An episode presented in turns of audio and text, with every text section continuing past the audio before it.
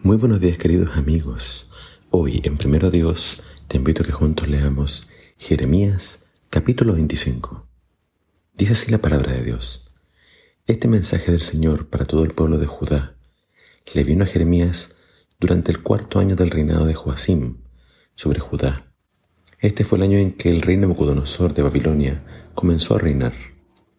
Jeremías, el profeta, le dijo a todo el pueblo de Judá y de Jerusalén, durante los últimos 23 años, desde el año 13 del reinado de Josías, hijo de Amón, rey de Judá, hasta ahora, el Señor me ha estado dando sus mensajes. Yo se los he comunicado con toda fidelidad, pero ustedes no han querido escuchar. Una y otra vez el Señor les ha enviado a sus siervos, los profetas, pero ustedes no escucharon ni prestaron atención. Todas las veces el mensaje fue, apártense de su mal camino y de sus malas acciones.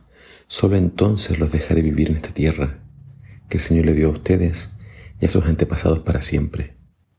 No provoquen mi enojo al rendir culto a ídolos que ustedes hicieron con sus propias manos. Entonces no les haré ningún daño. Pero ustedes no querían escucharme, dice el Señor. Me pusieron furioso al rendir culto a ídolos hechos con sus propias manos y trajeron sobre ustedes, sobre los desastres que ahora sufren. Ahora el Señor de los ejércitos celestiales dice, como ustedes no me han escuchado, reuniré a todos los ejércitos del norte bajo el mando de Nabucodonosor, rey de Babilonia, a quien nombré mi representante. Los traeré contra esta tierra, contra su gente y contra las naciones vecinas. A ustedes los destruiré por completo y los convertiré en objeto de horror desprecio y ruina para siempre. Quitaré de ustedes la risa y las canciones alegres. No se oirán más las voces felices de los novios ni de las novias. La piedra de molino se acallarán y las luces de las casas se apagarán.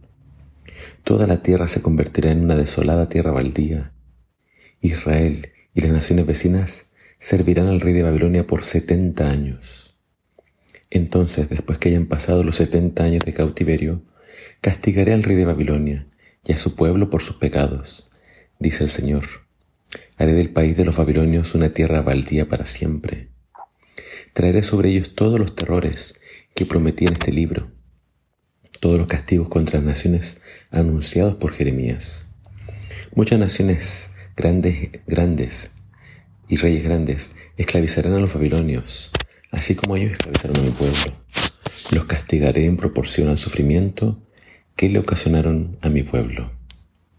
Esto me dijo el Señor Dios de Israel, toma de mi mano la copa de mi enojo, que está llena hasta el borde, y haz que todas las naciones a las que te envíe beban de ella.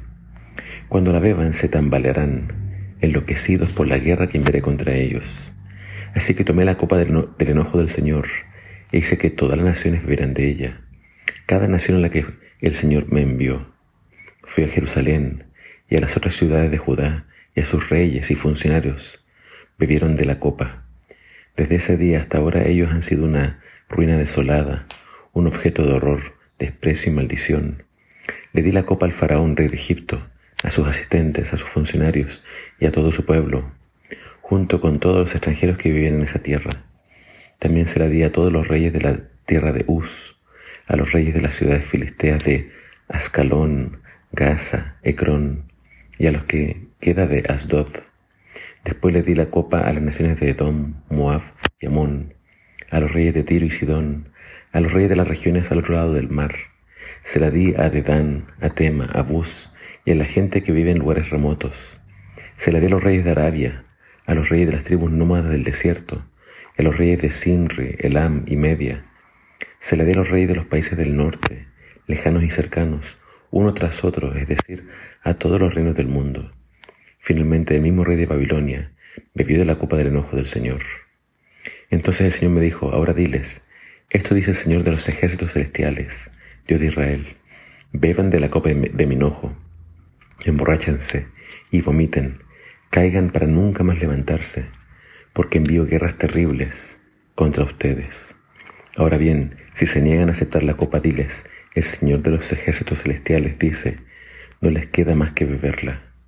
He comenzado a castigar a Jerusalén, la ciudad que lleva mi nombre. ¿Acaso los dejaría a ustedes sin castigo? No, no escaparán del desastre. Enviaré guerra contra todas las naciones de la tierra. Yo, el Señor de los ejércitos celestiales, he hablado. En el capítulo de hoy encontramos dos cosas muy importantes. Primero está la promesa de que el cautiverio iba a durar solo 70 años. 70 años iba a estar todo el pueblo de Jerusalén cautivo en Babilonia. Es interesante que acá se llama al rey de Babilonia como mi siervo. Dios le llama a este rey pagano mi siervo. Dios usó a Babilonia entonces para castigar a su pueblo, a su pueblo que lo había abandonado, a su pueblo que estaba sumergido en la idolatría. Dios tuvo que traer este rey para castigarlos. Pero después Dios promete castigar al rey de Babilonia por toda la crueldad y maldad que hizo contra su pueblo. Y por eso de aquí, de la mitad del capítulo en adelante, encontramos esta copa, la copa de la ira de Dios, que Jeremías tiene que hacer beber a todo el mundo. Vemos que le da de beber al rey de Babilonia, a Egipto y a todos los reyes que estaban cercanos a Jerusalén.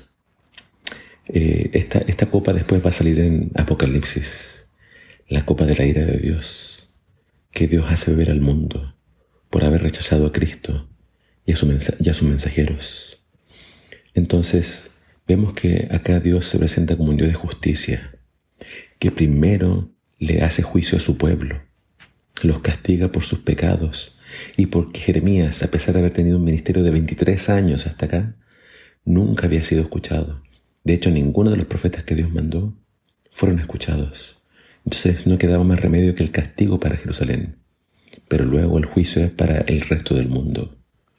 Dios es el juez de toda la tierra y a todos les invita a que se acerquen para encontrar perdón y misericordia. Pero a quienes se nieguen a arrepentirse, no queda otra que beber de la copa de la ira. Tú decides si vas a aceptar la misericordia, la gracia y el perdón, o si finalmente también beberás esta copa. Que el Señor te bendiga.